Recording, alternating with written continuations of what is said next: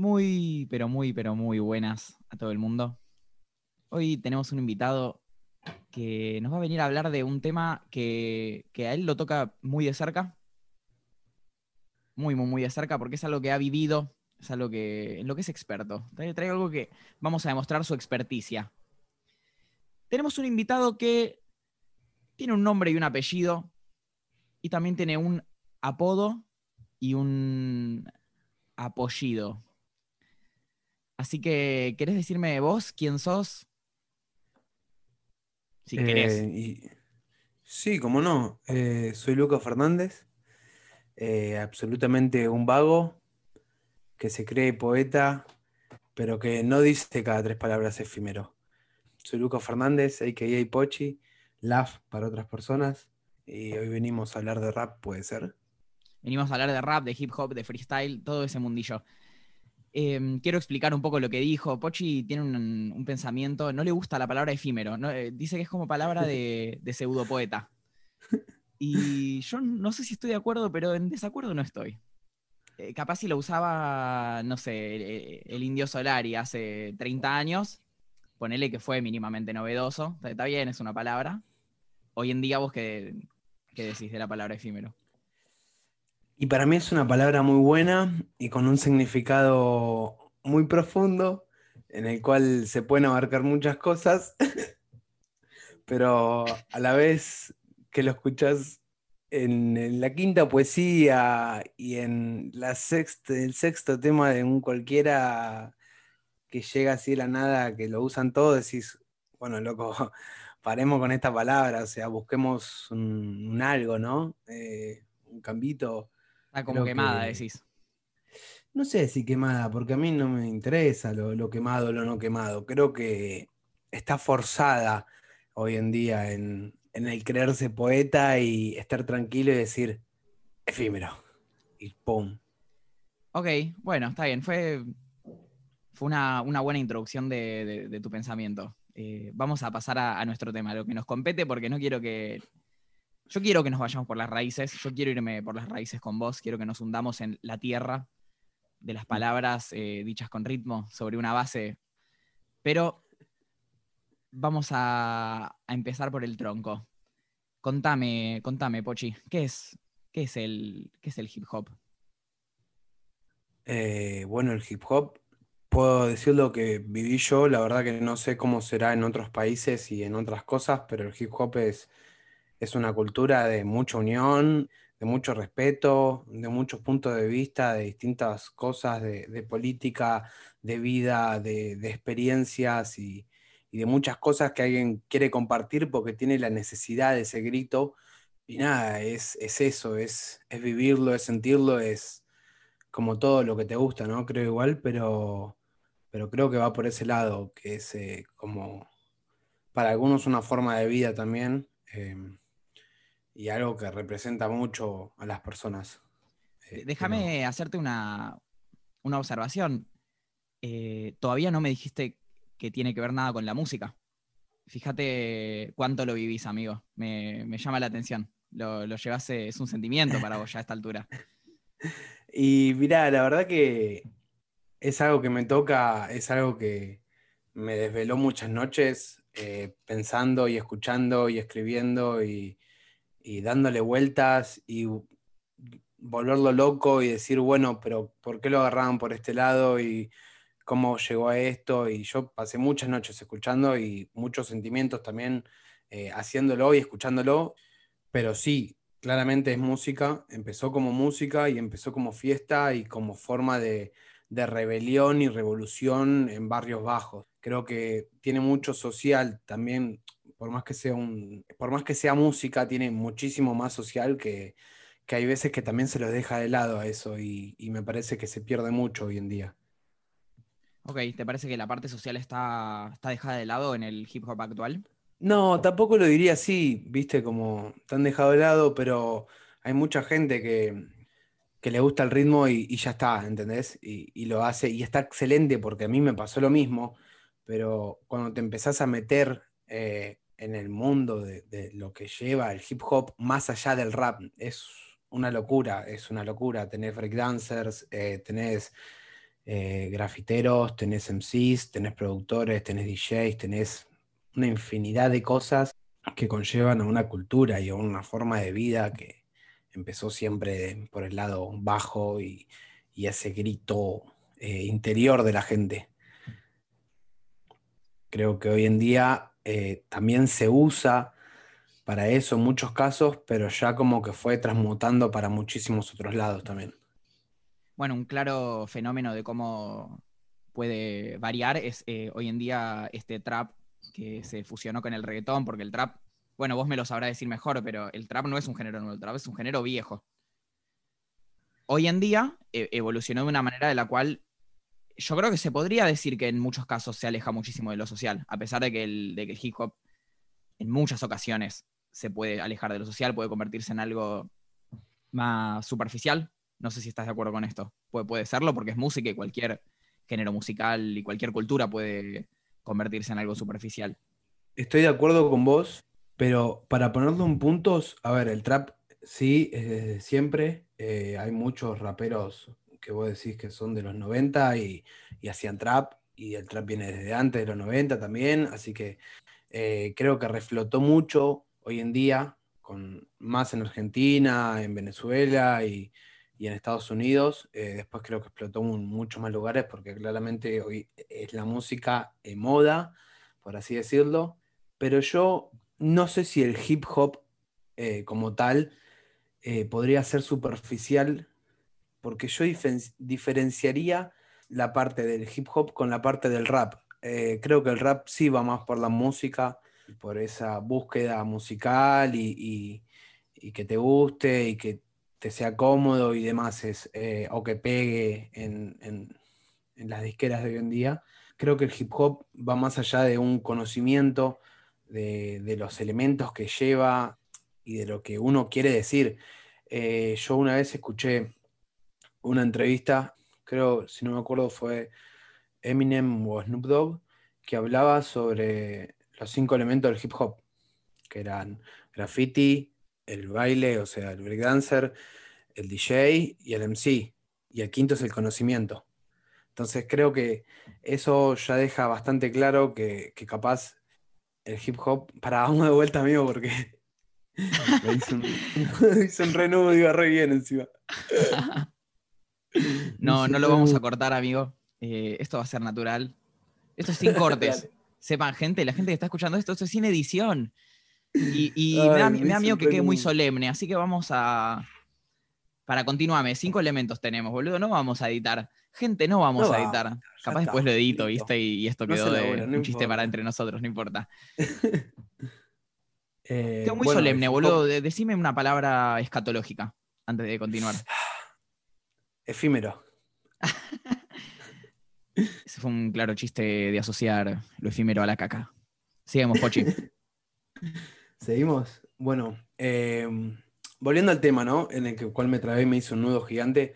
Creo que el hip hop no podría llegar a ser superficial por todo lo que conlleva y toda la historia que conlleva atrás, pero el rap sí, porque es más como una búsqueda musical y, y, claramente es universal, ¿no? Eh, yo no creo en esa cosa de, em, ¿cómo se dice? Ah, hace poco habían bardeado a alguien porque se había hecho trencita, ¿no? Eh, como apropiación cultural. Sí, sí, sí. Em, bueno, y, entre comillas, hacer rap sería apropiación cultural también, y es tipo, yo la verdad que no lo veo así, es, es creo que hoy en día está todo muy universal, ¿me entendés? O sea, no se podría hacer nada. Los argentinos haríamos folclore y tango y listo. Capaz de decir que el rap sería apropiación cultural también sería eh, capaz a ciertas cosas que se, universalizaron en la cultura, como vos decís, darles un estatuto de propiedad privada. Porque si te puedes apropiar de algo, si te lo puedes robar, es porque es, porque es de alguien. No sé si me entendés. Creo que sí. Em, lo que te estoy diciendo es que me gusta que le des un estatuto más público al hip hop no necesariamente se trate de algo que es de alguien y que otra persona se roba, sino que es algo que todo el mundo puede hacer y por lo tanto se puede, puede devenir superficial. Sí, obvio, pero como cualquier cosa, boludo, como hacerse trencitas. como hacerse trencitas. es algo completamente superficial que para alguna cultura capaz puede representar algo más importante. Exactamente, exactamente. Como que salga alguien hoy a hacer rap y te hable de cualquier gilada que no tenga nada que ver con el hip hop, no es una apropiación cultural, porque el chabón no está eh, siendo hip hop, ni viviendo, ni sintiendo, ni nada, ¿me entendés? Eh, simplemente está haciendo rap. Entonces, creo que hay mucho hoy en día del criticar al otro y, fijarse mucho también en qué hacen y no dejar vivir tranquilo, ¿no? Es como que yo lo viví mucho en ese lado de, del freestyle, de las competencias de freestyle. Yo siempre fui ese palo y siempre se miró raro y se apuntó raro a quien quería innovar eh, con cosas nuevas, con, locuras, con un beat con una armónica, con un beat con una guitarra, con alguien que venga y cante lírico. ¿Me entendés? Siempre fue todo muy criticado y, todo muy cerrado y creo que también es una barrera a romper que hoy en día claramente ya está sobrepasada esa barrera. Che, escuchá, ¿hace cuánto vas a batallas vos? ¿Cuándo empezaste?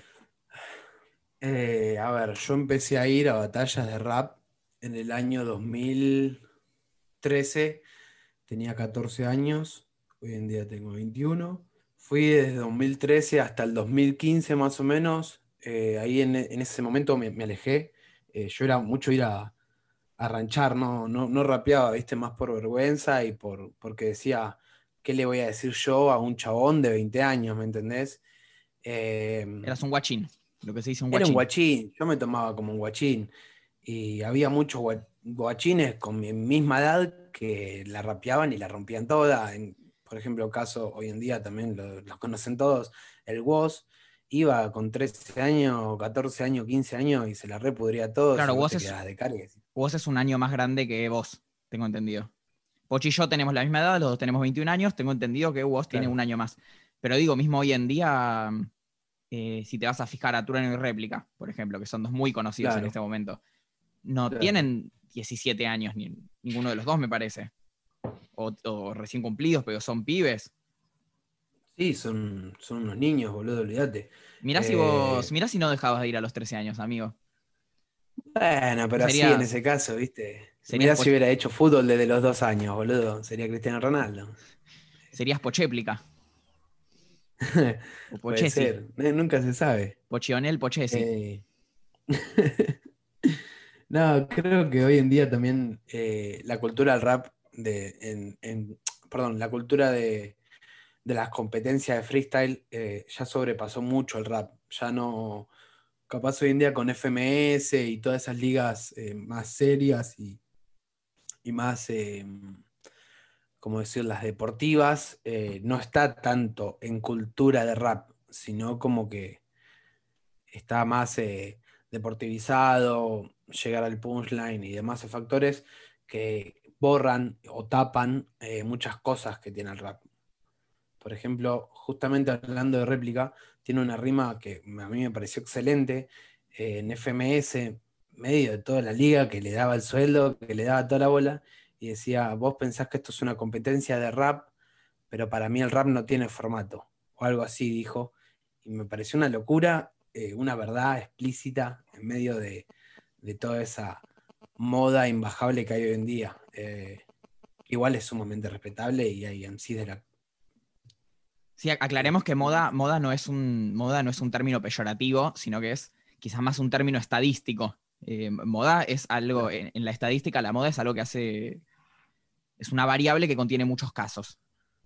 O algo así, no me acuerdo. Pero ya hace, mucho que, cursé estadística.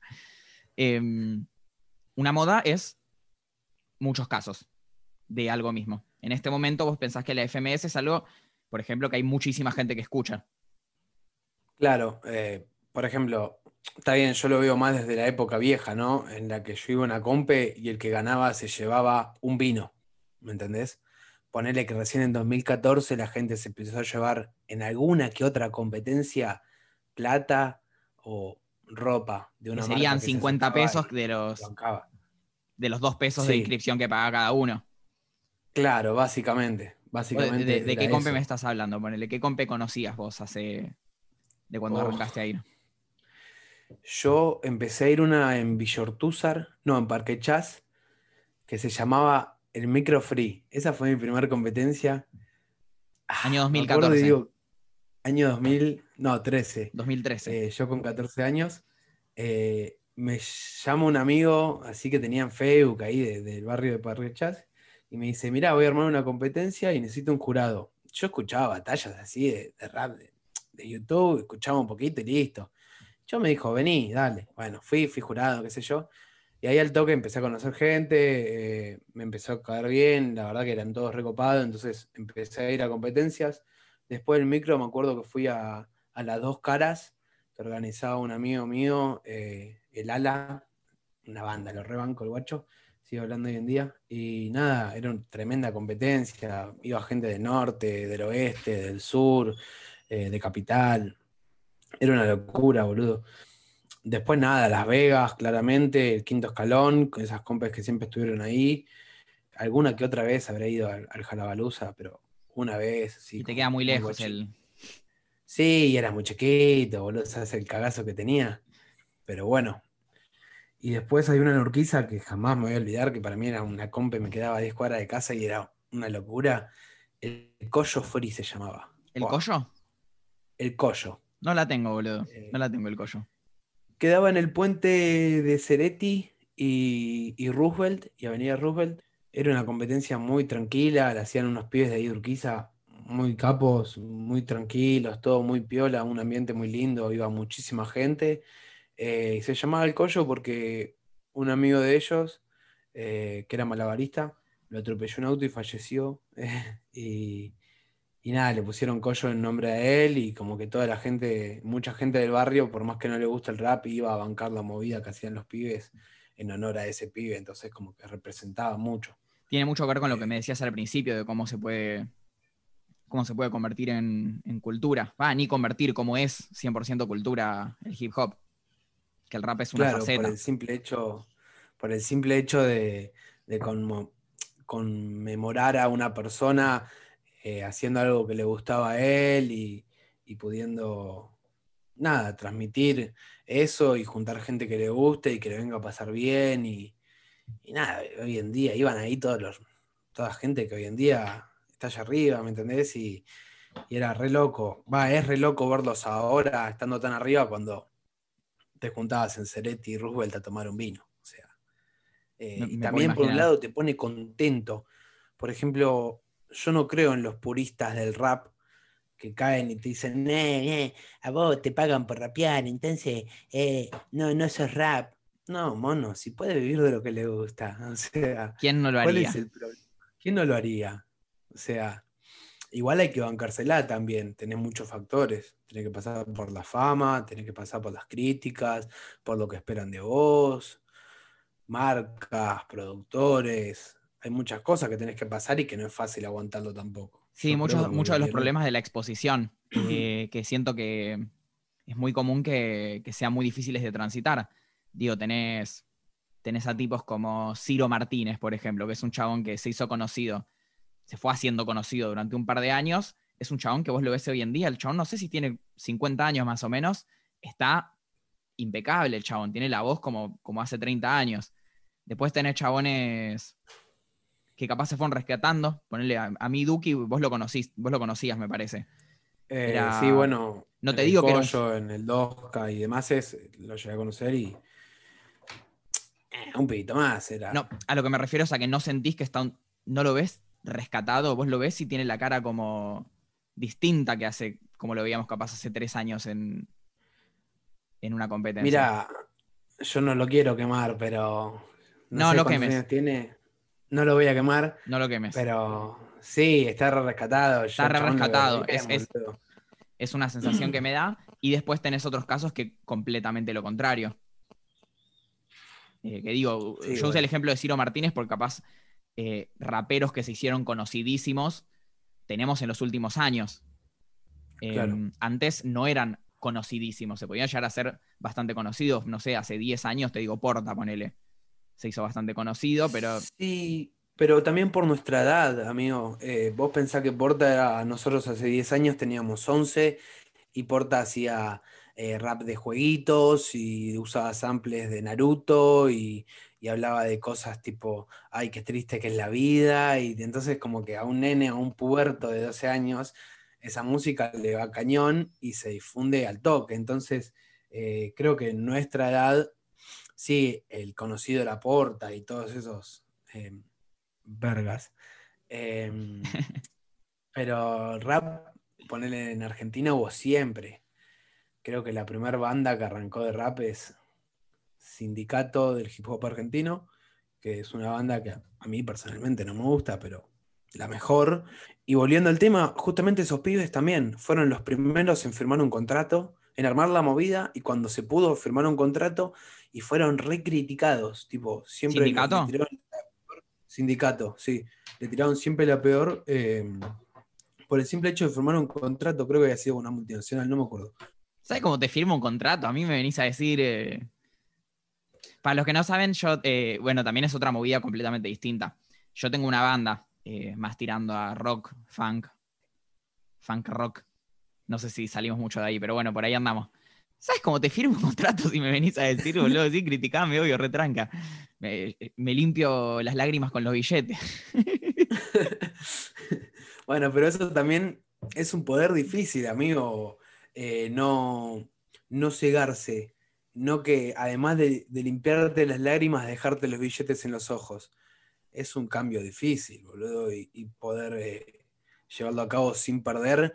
eh, si a vos te gusta el funk y el rock, no salir de esa eh, porque es la tuya y te morís en esa, es muy difícil. Claro, vos decís que ponele, me seque las lágrimas con los billetes, pero después agarre el billete y me pague, ponele, me pague una grabación de un tema de, de rock.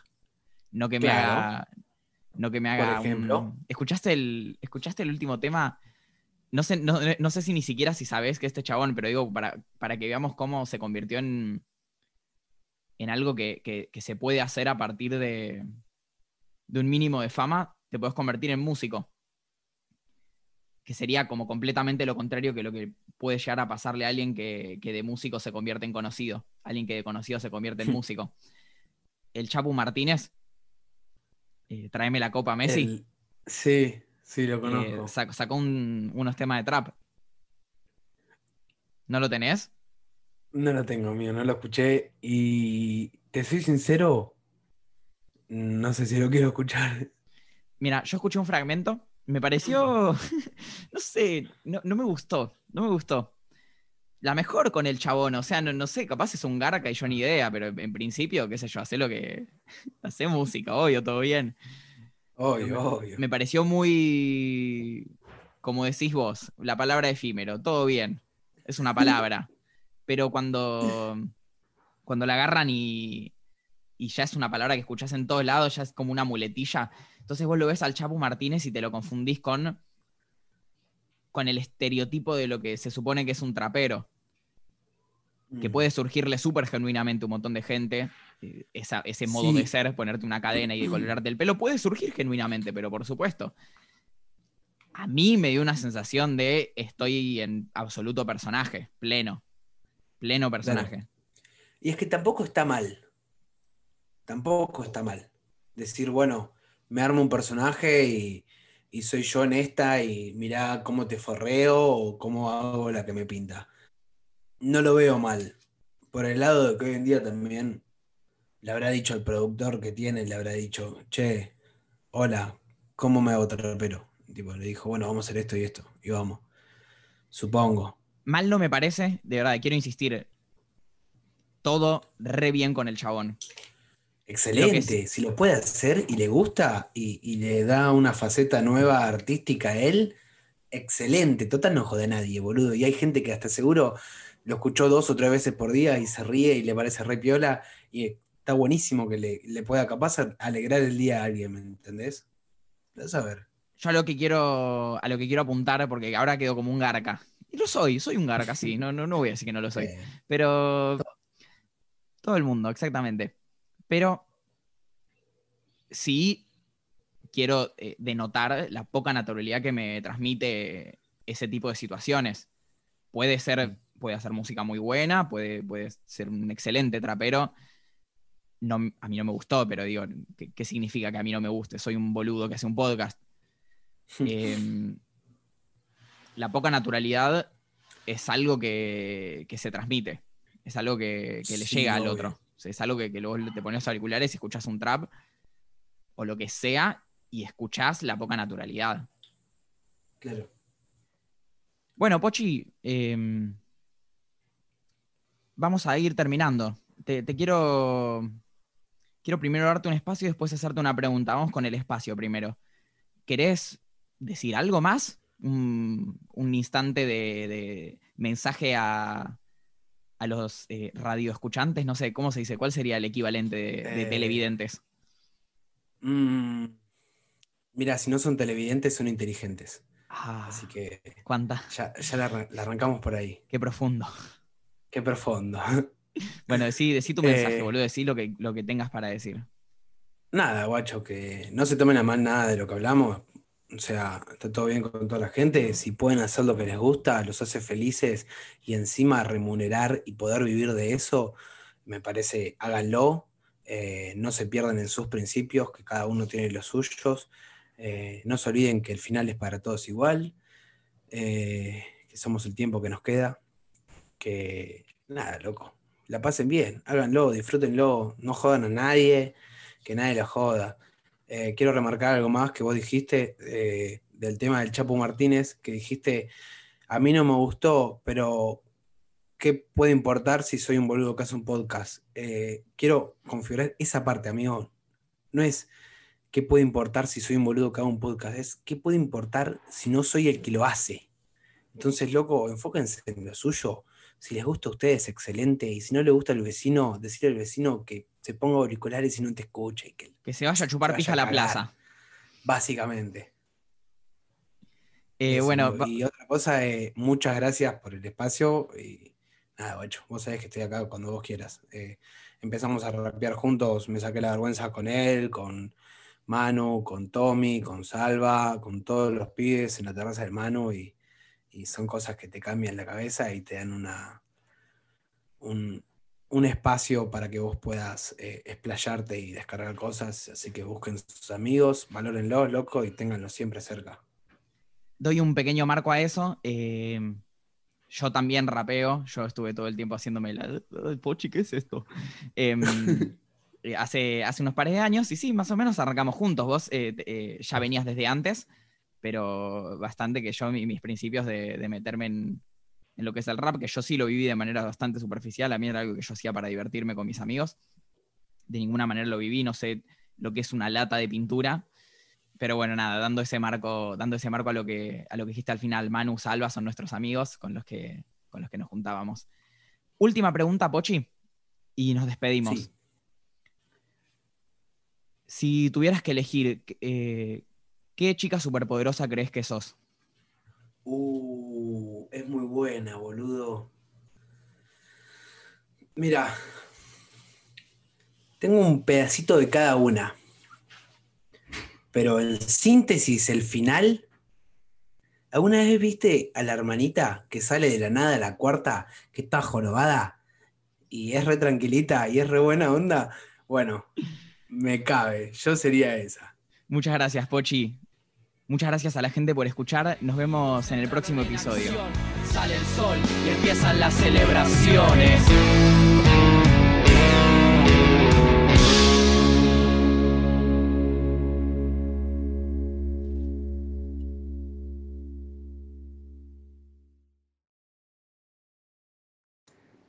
Che, amigo, eh, acabo de escuchar el tema ese de Chapo Martínez. Mirá, la verdad, no me disgustó. Muy buen flow. No voy a mentirte, muy buen flow. Eh, me pareció graciosa la letra. Y tiene mucho de trap, porque el trap es trampa. Y claramente le están dando una difusión terrible porque dicen, uh, mirá este gordo, boludo. Eh, pero el tema está bueno, bien producido. Y para mí es trap. Ese chabón entendió todo.